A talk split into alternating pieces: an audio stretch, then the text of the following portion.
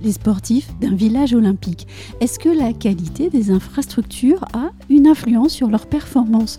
Est-ce que ce lieu, en tant que tel, génère pour les athlètes des souvenirs qui lui sont propres? Pour répondre à ces questions qui, je l'espère, susciteront votre curiosité et à quelques mois des Jeux olympiques de Paris, j'ai invité Sarah Danint, escrimeuse professionnelle, double championne du monde à l'épée et médaillée olympique d'Athènes en 2004. Bonjour Sarah Danint. Bonjour Anne-Sandrine. À quelques mois de l'ouverture des Jeux Olympiques de Paris, nous sommes ensemble aujourd'hui pour parler du village olympique en tant qu'infrastructure au service des sportifs.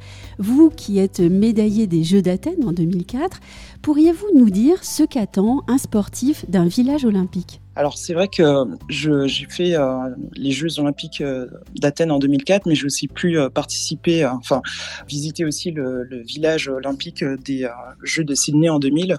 Et quand je regarde, il y a quand même quelques similitudes. Mhm. Par contre, ce qui est très important pour nous en tant qu'athlètes, très clairement, c'est que l'idée, c'est que même si on est tous de nationalités et de cultures différentes et qu'on est tous des, personnes différentes, c'est quand même qu'on se sente très à l'aise presque comme si on se, on, se sente comme à la maison en fait. Parce que en escrime, par exemple, une médaille olympique se joue avec une fraction de seconde. Donc c'est quand même bien qu'on arrive dans un lieu ben, qui soit, euh, pour moi en tout cas, lumineux, agréable, cosy, confortable, auquel je me sente vraiment à l'aise, comme si j'étais chez moi, et que j'ai pas à me poser de questions euh, sur des choses liées euh, à l'appartement, quoi. Parce que c'est vraiment quelque chose qui devrait être pour moi secondaire hein, dans ce point de vue-là. Est-ce que vous êtes en train de me dire que la qualité ou le manque de qualité de certaines infrastructures d'un village olympique peut alors avoir une influence sur la performance d'un athlète? Exactement. Bah, si vous êtes dans dans une, dans une chambre, un appartement euh, pas lumineux, euh, où il fait froid, où vous mettez la clim. À Athènes, par exemple, c'est un village qui fait quelques hectares, euh, qui est hyper grand, hyper beau. Les immeubles n'étaient pas les uns sur les autres, donc au niveau vis-à-vis, on, avait quand même la possibilité aussi de garder notre... mais votre en tout cas, il n'y avait pas de... Voilà, exactement. et notre préparation, pour le coup. Quand on rentrait dans les immeubles, du coup, on avait aussi de la luminosité dans les chambres. alors, euh, par exemple, nous, on avait euh, un espace commun qui était le salon avec un espace détente, etc. Et, euh, à, côté de cet espace commun, enfin le salon, on avait quatre chambres, des chambres individuelles avec un balcon. Il y avait toujours de la luminosité partout, ça c'était super agréable. Moi je parle d'Athènes, donc c'est quand même un endroit où il fait chaud et malgré tout, on n'avait pas de clim. Alors, je ne sais pas comment c'était fait, euh, quels matériaux ils ont utilisés ou, euh, ou, comment ils ont construit les immeubles, alors qu'en plus, les immeubles étaient euh, traversants. Mais on n'avait pas besoin d'utiliser la clim. Alors, moi, je ne suis pas une fan de clim pour le coup. Et malgré tout, j'avais pas chaud. Donc, c'est quand même super important. la luminosité, se sentir bien. Et puis, si vous avez aussi un mobilier pas très confort, un matelas sur lequel vous dormez pas bien, oui, ça a un impact sur votre performance de préparation et sur votre performance de compétition, par exemple. Ça joue beaucoup sur le moral, en fait. Quand on sait euh, l'impact qu'a euh, la luminosité sur notre cerveau et le fait de se sentir bien, mmh. oui, ça, a une influence euh, directe, effectivement. Alors, nos, auditeurs ne, connaissent pas bien les villages olympiques. Hein. Mes auditeurs viennent du monde de l'immobilier. au fait, qu'est-ce qu'on trouve sur un village olympique? Ce qui est bien, c'est que, alors, quand on rentre, déjà, c'est hyper grand, honnêtement. C'est un village. Ça porte bien son nom. Effectivement, ça porte exactement bien son nom. il y a une espèce de grand hangar. Enfin, pour l'instant, moi, j'ai vu que, que, des hangars parce que euh, qui, qui, reprend euh, toutes les cuisines du monde entier. Donc, euh, hyper grand. Il y a quand même 10 à 15 000 Olympiens et Paralympiens. Donc, oui plus le, les délégations. Les délégations, enfin, entières. Ensuite, on a ben, tous les services. ça, c'est bien, du pressing, la blanchisserie, enfin, un peu de tout. Donc ça, c'est vraiment, on n'a pas de questions à se poser là-dessus.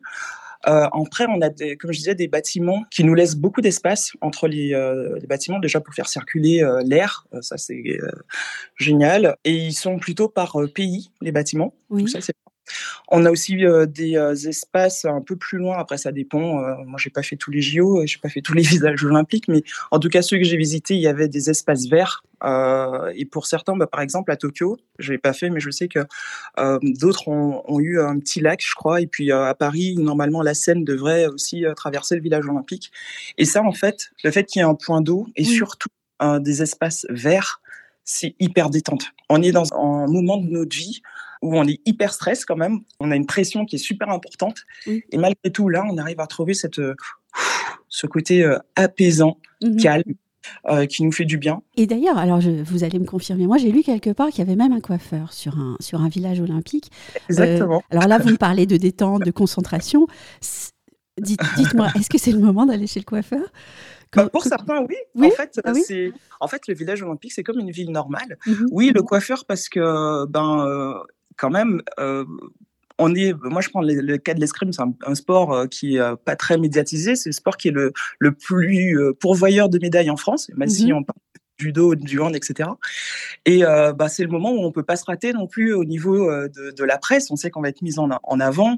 Euh, ça peut nous aider pour notre reconversion, pour trouver des sponsors pour une prochaine Olympiade. Donc c'est bien d'être le plus frais ou la plus fraîche possible, notamment par le, coiffeur ou l'onglerie pour certaines, je sais pas.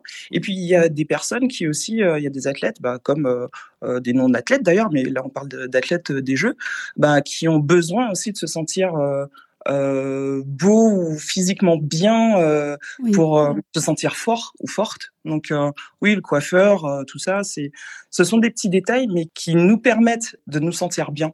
Oui, voilà, et c'est le plus important. Et donc, vous, vous nous l'avez dit, hein, un village olympique, c'est en fait bien plus qu'un simple hébergement. Le village olympique, c'est une part emblématique de l'expérience des Jeux pour les athlètes. Quels souvenirs si possible un souvenir positif, avez-vous euh, rapporté du village olympique des Jeux d'Athènes? Le restaurant. Le restaurant. Euh, je, trouve dingue d'avoir euh, toutes les, cultures, toutes les, les nourritures du monde, enfin toutes les cuisines du monde. Et c'est pas juste, bah, par exemple, on va prendre la France d'un point de vue euh, s'imaginer que c'est juste un plat emblématique. Non, non, c'est on va aussi dans les régions euh, par pays. Et ça, je trouve ça, je trouve ça dingue de pouvoir euh, euh goûter et goûter un peu de tout. Et puis moi, la première chose qui m'a vraiment choquée, parce que ça, ça, ça c'est vraiment quelque chose de positif. Bon, après, j'adore, je suis, je suis, je suis gourmande. Hein. donc voilà.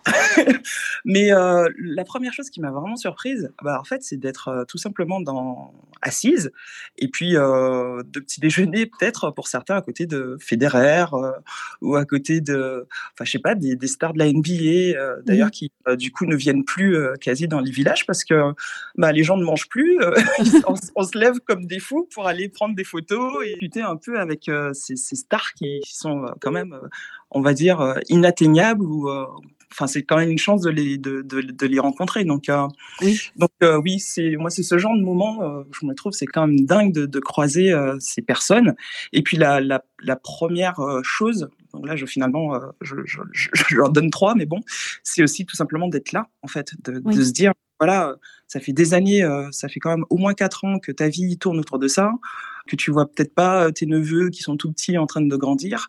Voilà tu as fait des choix. Aujourd'hui ces choix là t'amènent là ah bah, kiffe, quoi. kiffe jusqu'au bout pour euh, essayer de ramener ta médaille.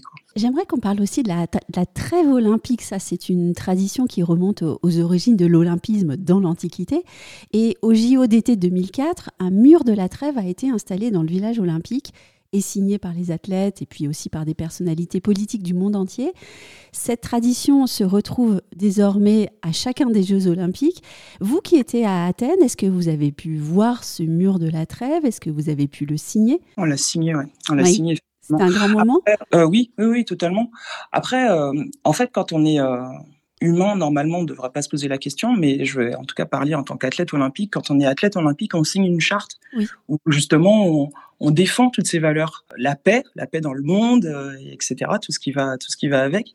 Donc oui, euh, l'apaisement, le respect. Exactement, le respect de l'autre. Et du coup, euh, enfin nous, on l'a vu, on l'a signé. Enfin, je suis pas sûr que tout le monde l'ait signé, mais en tout cas moi, je l'ai signé.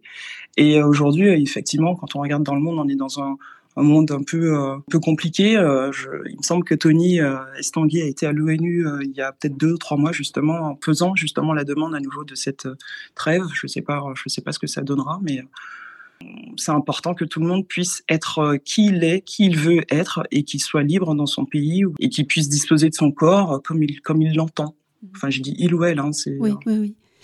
Et toute dernière question, vous qui êtes ambassadrice pour les JO à Paris en 2024, où serez-vous cet été? Et puis euh, surtout, quel sera votre rôle? Alors, où dans tous les gymnases possibles. Déjà, la salle d'escrime, bien évidemment, parce que je continue de suivre et être au contact des escrimeurs. Après, dans mes sports phares, quoi, le judo, l'athlé, où j'ai quand même beaucoup d'amis, et puis le paracyclisme, paraathlé. Moi, je vais voir aussi bien les, les Olympiens que les Paralympiens, parce que déjà, j'aime le sport, que je suis olympienne et que j'ai des amis dans quasi tous les sports, et que c'est important pour moi aussi. Après, en tant que rôle, il se peut que je sois peut-être présentatrice sur une partie, enfin, radio plutôt que télé, bon, à voir confirmé. Mais en tout cas, je sais que dans la salle d'escrime, j'aurai l'occasion d'amener peut-être ou de partager ces moments peut-être avec des jeunes ou des, des CIO de certaines boîtes et de partager ben, l'escrime et expliquer l'escrime mmh. en live aussi dans la salle avec justement cette, effervescence et cette, cette, chaleur de compétition. ça, je pense que ça va être un moment hyper kiffant quoi, pour moi et puis j'espère les personnes qui, qui me rejoindront. et il arrivera désormais très vite. Un grand merci, Sarah Danin, d'avoir bien voulu répondre à mes questions. Et puis, euh, on vous souhaite de magnifiques JO de Paris. Merci. À bientôt. À bientôt.